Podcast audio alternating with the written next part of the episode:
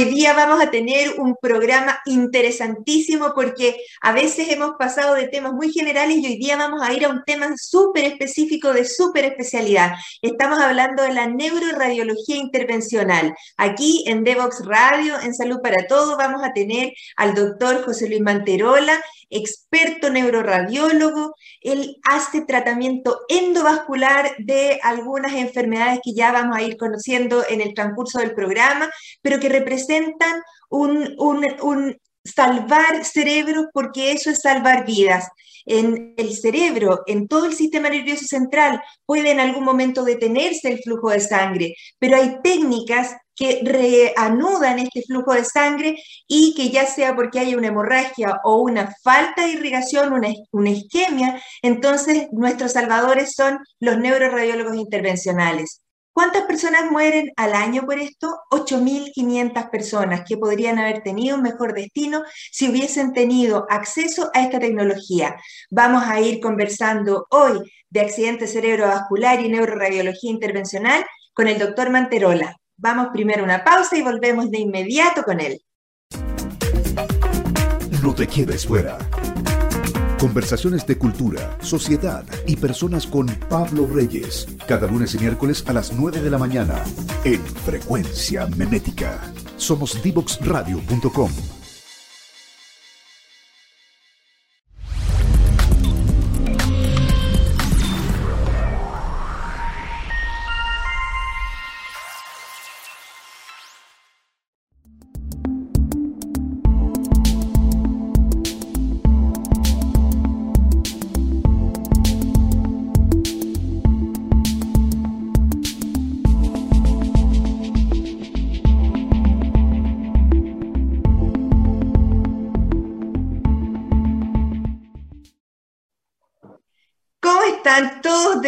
vuelta ya con nuestro experto especialista, el doctor José Luis Manterola, y en todos estos programas nunca me había tocado que el doctor estuviera adentro de pabellón haciendo una intervención exactamente en el preciso momento de la entrevista. ¿Cómo está José Luis?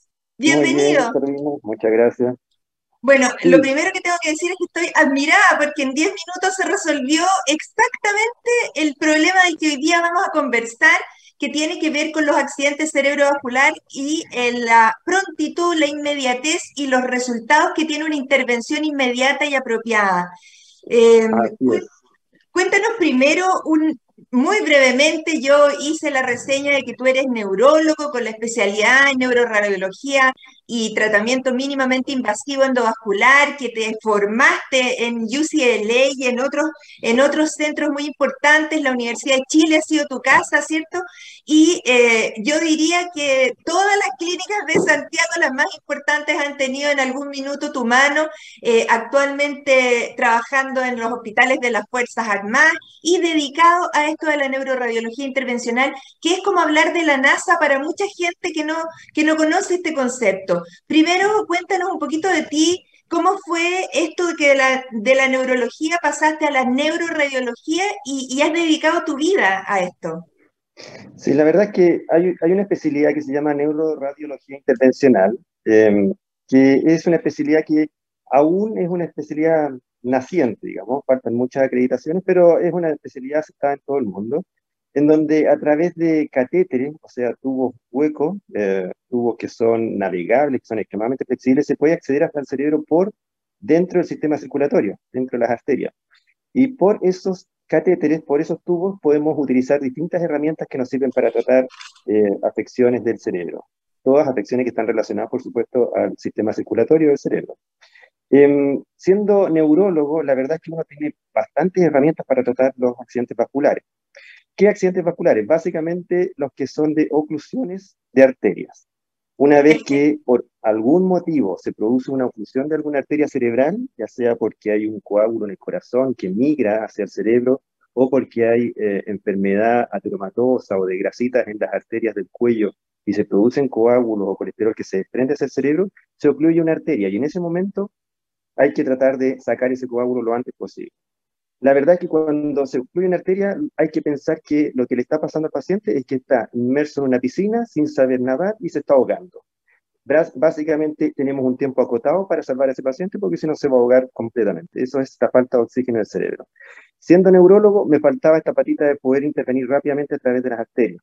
Em, teníamos una potente herramienta que era la trombolisis, que es un eh, estupendo tratamiento eh, para los coágulos cerebrales en donde se inyecta una sustancia que disuelve los coágulos, se inyecta a través de venas y eso lo podemos hacer desde el punto de vista neurológico. Pero hay coágulos que son más grandes que no sirve esta terapia y lo que hay que hacer es directamente ir a buscarlo con unas canastillas que tenemos. Esa especialidad es la que yo busqué eh, en el año 2005 hasta el 2008 formándola. Es impresionante porque esta es una especialidad en realidad que partió por los años 30, pero que recién vino a desarrollarse potentemente con el desarrollo de las imágenes del, del encéfalo y del sistema nervioso central. En la medida que han ido incorporando esa tecnología es que la neuroradiología también ha tenido cierto su, su instalación en Chile. Pero digamos también que eh, esta es una intervención que puede servir tanto para aneurismas, malformaciones, estrecheces arteriales y también para embolización de tumores cerebrales y otras enfermedades, ¿no es cierto? Como, como, como esa. Eh, es, muy amplia. Exactamente. Una, una vez que se desarrollaron buenos sistemas de imágenes, como tú bien dices, eh, se empezó a, avanzar enormemente y en forma muy rápida en la creación de, de catéteres, estos tubitos que yo te, que te hablo, flexibles, muy reforzados, distintos materiales, se probó de todo en los años 80, 90, y hoy día tenemos una vasta tecnología que nos permite navegar hasta, uf, hasta muy, muy, muy arriba en el cerebro. La verdad es que el desarrollo de, ese, de esa tecnología ha ocupado el, el, quehacer de la industria durante estos 15 años y en este minuto estamos en un estado en que prácticamente podemos llegar a cualquier rincón del cerebro eh, navegando en las arterias. Bueno, eso es increíble porque la alternativa anteriormente para estos otros problemas era la neurocirugía abierta, con gran hospitalización, gran impacto, gran costo y dolor también, que todo eso se ahorra ahora. Entonces es muy, muy eh, ventajoso y mínimamente invasivo como su nombre lo, lo indica. Em, te quiero preguntar, te quiero preguntar un poco por eh, ¿cómo, cómo, ¿quiénes son los neuroradiólogos hoy en Chile? Porque estamos hablando de que es una especialidad que empezó por ahí por la década del 70, el 80 a, aparecer en Chile y hoy día cuántos neuroradiólogos aproximadamente hay y cómo se distribuyen, ya que como te veo a ti ahí 24/7 dedicado a los pacientes, es una especialidad que demanda mucho corazón y también mucho, mucho turno. Eh, ¿Hay neuroradiólogos suficientes en nuestro país para cubrir las necesidades? De la población? La verdad es que somos pocos, eh, eh, la mayoría concentrados en Santiago. Yo calculo que debemos no ser más de 30 en total para Chile, 30, 35. Em, y la gran mayoría de eso estamos en Santiago. Las regiones estamos completamente en deuda, completamente en deuda. Tenemos neurodiólogos en Concepción, tenemos neurodiólogos en Temuco, tenemos en Puerto Montt, em, y para el norte eh, ahora probablemente tengamos en Coquimbo, eh, pero eh, el resto está absolutamente poblado y tenemos que tratar de trasladar a los pacientes. El problema es que en los traslados se pierde tiempo. El tiempo es determinante para esta, patología. Si nosotros recibimos a un paciente que por distintos métodos diagnósticos vemos que ya no es salvable su cerebro, ya estamos en un límite en que ya no se puede recuperar a través de eh, la extracción del coágulo, ese paciente ya no se va a recuperar. Entonces, el tiempo aquí es oro, tiempo es cerebro, como se dice. Claro, pero hablemos de números, porque en el fondo si tú te caes en una piscina y dejas de respirar, tienes ahí 15 minutos que tú podrías llegar a hacer algo una vez que sacas a la persona del agua.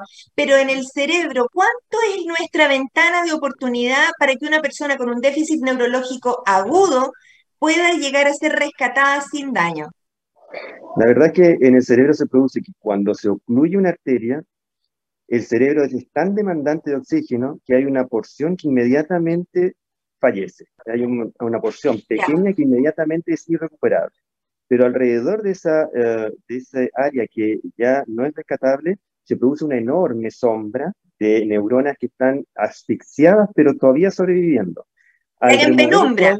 Eso es lo que nosotros llamamos penumbra. Las neuronas no están funcionando, pero están todavía viables. Entonces, este es un paciente que no va a tener nada de movilidad, no va a tener nada de lenguaje, no va a tener nada de visión o no va a tener nada de la sensibilidad, pero está completamente reversible todos esos efectos si nosotros logramos sacar a tiempo ese uh, coágulo. Desde el momento en que se produce la oclusión, nosotros empezamos a perder alrededor de 2 millones de neuronas por minuto. Es 2 una millones cantidad, por minuto. Claro, eso es lo que se ha calculado, 1.900.000 neuronas, que es una enormidad. Em, y la verdad es que minuto a minuto se empieza a contar el, el, el reloj. De tal manera que los beneficios que se han visto en todos los estudios eh, alcanzan hasta 6 horas básicamente, en ventana un poquito más tendido a 8 y cuando el cerebro se ha tratado de defender con algunos tipos de, ah, de, de, bypass naturales que se pueden crear, eh, podemos llegar hasta 16 horas o 24 horas, pero ese no es el concepto, esa es una población muy acotada la que tiene defensas naturales para esto. El resto, el grueso de todos nosotros, no vamos a tener más beneficio de seis horas para poder sacar el coágulo. Entonces, estas seis horas es en globo. No podemos decir que un paciente tiene hasta seis horas para tratarse. El paciente tiene que tratarse lo antes posible. Lo que pasa es que todavía podemos ver beneficio hasta seis horas, pero el beneficio acercándose a las seis, ocho horas ya empieza a ser bien marginal con respecto a sacar el coágulo o, o, la, o la oclusión que tiene liberarla antes de los 90 minutos. Claro, eh, recordémosle a nuestros auditores que el accidente cerebrovascular es un déficit neurológico agudo de instalación súbita, con falta de lenguaje, descoordinación de la marcha, del equilibrio, muchas veces asociado a un déficit de visión que puede ser de uno o de los dos ojos, dolor de cabeza y claramente una asimetría a veces en lo motor, en lo facial, en la, en la expresión. Esto significa una emergencia y es llevado para el diagnóstico un servicio de urgencia, pero de de Arica a, Magallanes veo que la situación es bien distinta ah, y te quiero preguntar cuáles son las proyecciones de formación de especialistas en esto y cómo, cómo también se va a sustentar la instalación de esta especialidad que requiere tanta inversión económica en regiones. Afortunadamente, el equipamiento que nosotros tenemos, que necesitamos, es un equipamiento compartido con los infartos al miocardio. De tal manera que los grupos de, eh, que funcionen en hospitales tratando los infartos al corazón, podemos adosarnos para tratar los infartos cerebrales. Entonces, es una inversión compartida, afortunadamente, y que es, del punto de vista económico, desde el punto de vista de cuánto uno salva a los pacientes, es extremadamente rentable para el sistema de salud. Así que el costo de implementación es solamente la voluntad política de instalarlo básicamente. Miren, y eso, claro, eh, cuando fue hace unos 20 años atrás este mismo dilema entre la trombolisis de los infartos y la angiografía intervencional del corazón, eh, se, se, se, echó a andar toda esta maquinaria para que hubiera en cada región, en este momento yo diría que en todas las regiones de Chile hay un equipo de hemodinamia que está cubriendo turnos en los hospitales regionales. Y eso es lo que ustedes van a tener que empujar desde lo privado a lo público o como venga a la mano ahora con el nuevo gobierno, como sea, pero lo que hay que hacer es salvar cerebros, porque además el accidente cerebrovascular implica no solo una muerte potencial, sino que una discapacidad y un consumo de energía y economía gigante, con el deterioro de un ser humano que puede estar en la potencialidad de, su, de sus funciones. Cuéntanos un poquito más de esta, de esta ventana terapéutica. ¿Qué es lo que la persona tendría que hacer apenas tenga estos síntomas que ya mencionamos? ¿Da lo mismo que se quede en su casa o tiene que irse rápidamente a un servicio de urgencia? La, verdad es que mm, cuando uno presenta un síntoma que lo hace ver raro, funciona mal. Es como cuando uno está viendo una película y está viendo un robotito y el robotito se le empieza a quedar un brazo atrás o empieza a hablar raro el robotito, uno tiene que pensar que es lo mismo en el ser humano. Eso es lo que está pasando. Es el cerebro el que no está funcionando, es el procesador. Eh, una vez que uno se da cuenta de eso, el familiar, el amigo que esté con ese paciente, no le puede exigir al paciente que se mejore por sí mismo, porque la primera reacción es decirle, ¿qué te pasa? Eh, toma un vasito de agua, vámonos a la casa, vamos a dormir un ratito. No, lo que está pasando ahí es que el paciente está siendo gravemente amenazado en sus funciones cerebrales y lo que tiene que hacer es no llevarlo a la casa, no llevarlo a dormir, sino que llevarlo inmediatamente al servicio de urgencia, como pueda y como se pueda, porque lo más rápido, es, lo, importante es hacerlo lo más rápido posible. Em, básicamente, em, cualquier problema de habla, de movilidad de una extremidad de un lado o, em, o de visión o de sensación de no sentir una, un lado, em, amerita una consulta a urgencia. Los sistemas de urgencia de los hospitales regionales y de todas las clínicas tienen sistemas de triage que funcionan bastante bien, en donde los pacientes son evaluados inmediatamente antes de entrar al servicio de urgencia para saber si esto es de una urgencia mayor o no. Y en general, em, en términos de, de, las políticas de acreditación, se ha logrado que las eh, urgencias tengan este triage que funciona y se notifique inmediatamente eh, de un potencial paciente que requiere un, un, procedimiento de revascularización, de sacar el coágulo o una trombolisis. Em, así que lo más importante para la gente es, funciona mal el cerebro, inmediatamente consulta servicio de urgencia, no hace ninguna otra cosa, no toma nada, no, no, no toma homeopatía, no pasa a la farmacia, no, inmediatamente servicio de urgencia. Claro, hay accidentes cerebrovasculares transitorios que no dejan secuelas, pero en la duda siempre es mejor ir de inmediato. Y solo, yo sé que estás ya súper apurado y seguramente te están llamando por ahí a la, vuelta de la esquina. Eh, cuéntanos, ¿el, ¿el, sistema público comprende esta intervención neuroradiológica en alguno de sus aspectos, la ley Ricarte Soto, el GES o ley de urgencia? Sí, la comprende, se creó en este, en este gobierno hace unos dos años, se crearon de hecho los códigos, las pegrizaciones para poder hacer eh, específicamente el tratamiento de aneurismas cerebrales rotos y el tratamiento de los infartos cerebrales con trombectomía. Em, y eso está, eh, efectivamente está, eh, está cubierto, tiene su cobertura económica, se le reembolsa efectivamente al hospital, así que no hay ningún motivo para que un hospital en este minuto pueda negar tener que invertir o abrir la ventana de poder tratar a los pacientes que están afectados por esta patología. Ahora, como tú bien dices, tenemos una carencia de especialistas y eso estamos tratando de sobrellevarlo. La, formación de, este, de esta especialidad lleva al menos tres o cuatro años. En un momento en que uno lo pilla con familia, con hijos y con todo, porque esto es una especialidad derivada, no es una especialidad primaria. Yo no opto de medicina a esta, a esta eh, este, subespecialidad, sino que tengo que pasar por neurología o por neurocirugía o por radiología, después tengo que hacer neuroradiología diagnóstica y después opto a neuroradiología intervencional. Entonces, son muchos, muchos años y la verdad es que desencanta a mucha gente el tema de la formación. Em, pero de alguna forma estamos tratando de agotarlo porque hay una presión enorme de generar eh, eh, especialistas. Em, así que es un tema que estamos tratando de resolver.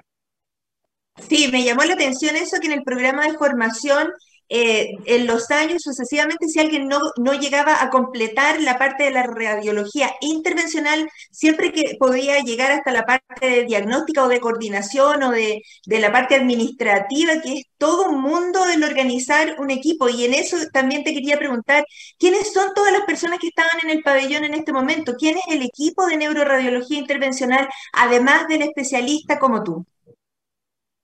La verdad que eh, depende del equipo, pero habitualmente trabajamos, nosotros, nuestro, nuestros equipos en, muchos centros trabajamos de primer y segundo operador, un primer operador y un segundo eh, ayudante, más especialistas ambos. especialistas ambos, más una enfermera que es, que es especialista en el pabellón de angiografía.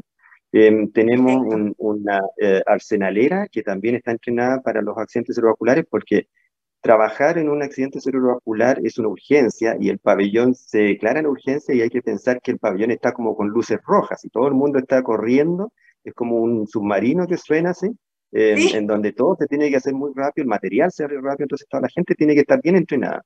Y tenemos al tecnólogo que opera el equipo angiográfico y el anestesista. Son varias personas involucradas en un pabellón, varias, varias.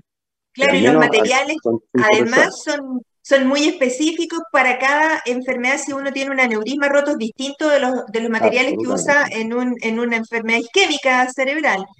Exactamente. ¿Esto, esto, es de muy alto costo cada intervención? Em, es, difícil tu pregunta. Es de muy, es de altísimo costo, pero más barato que tener un paciente secuelado. Sí, sin duda. Es solo para tener una, una idea de que esto realmente requiere eh, intervención y, voluntad de los centros, ya sea públicos o privados. Y en este momento, si hoy llega una persona a un centro que no tiene implementada la neuroradiología, ¿es derivable como segunda ley de urgencia o es derivable a otro centro? Sí, y así está operando y funciona bien eso. La segunda ley de urgencia habitualmente la, se pueden hacer las toma, las toma el ámbito público o el ámbito privado, no es problema. Así que si un paciente es dirigido a un centro que no es resolutivo, inmediatamente se traslada ese paciente a un centro resolutivo. Ahora, los centros de traslado ya están bien informados en qué centros son resolutivos y qué centros no son resolutivos. Uh, yo, yo trabajo dentro de un grupo de, uh, de, de, de, especialistas, Paulo Zúñiga y Mariano Martoni, también en la eh, Costa Central y en el Hospital Barros Luco, con, con altísima demanda de pacientes y la verdad ¿Dónde es que, estás ahora? Es, eh, ahora estoy en el, en el. En, ah, pero en el, en el, Barro Luco y en el hospital eh, de la Costa Central, la verdad es que son pacientes que vienen derivados frecuentemente de hospitales no, no, no, no resolutivos y funciona bien. La verdad es que la derivación funciona bien, el SAP lo hace rápido, no, no, no es problema eso. Así que el paciente, los pacientes en general, si consultan rápido, van a ser tratados. Esa es la, es la consignación. Entonces, que no haya ninguna duda, no hay ninguna limitación, tienen que, si hay un déficit agudo, ir para allá.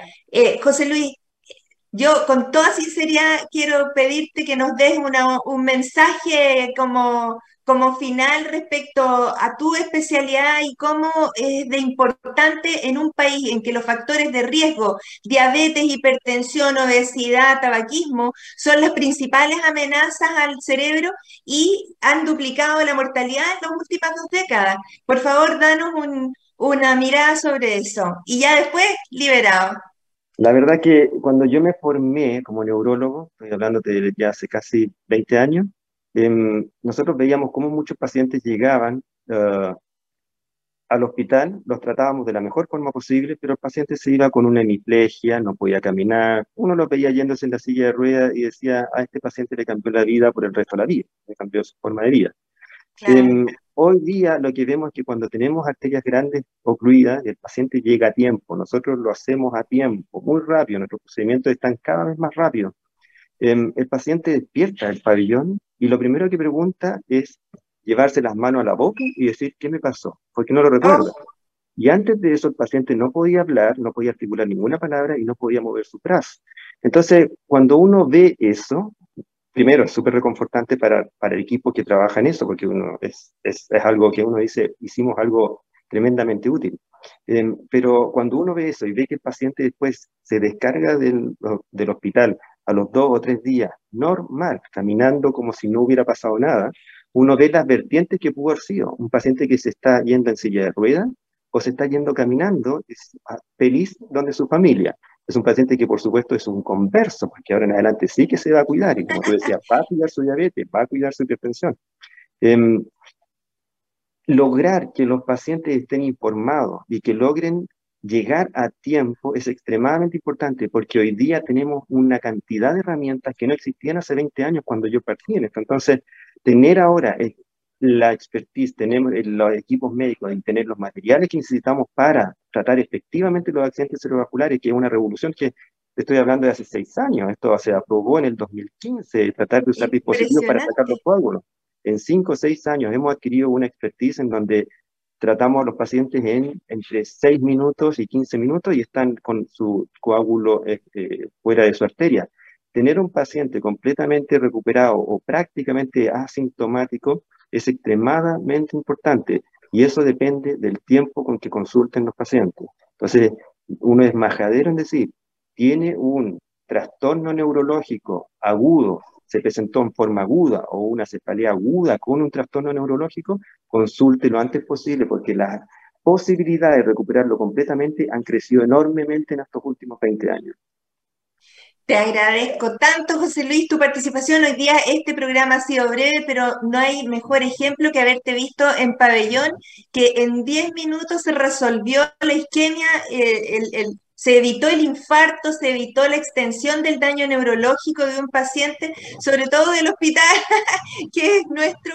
Así es que muy agradecida hoy día de, de, haberte tenido con nosotros.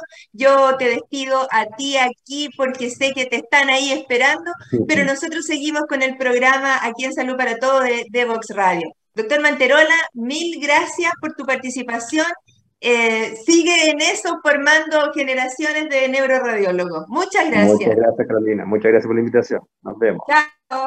Y nosotros nos quedamos acá en Devox Radio. Vamos a una pausa musical y seguimos con nuestro programa. No te quedes fuera. Aprende sobre fenómenos naturales, sus riesgos y planificación territorial. Cada martes y viernes a las 11 de la mañana con Cristian Farías en divoxradio.com.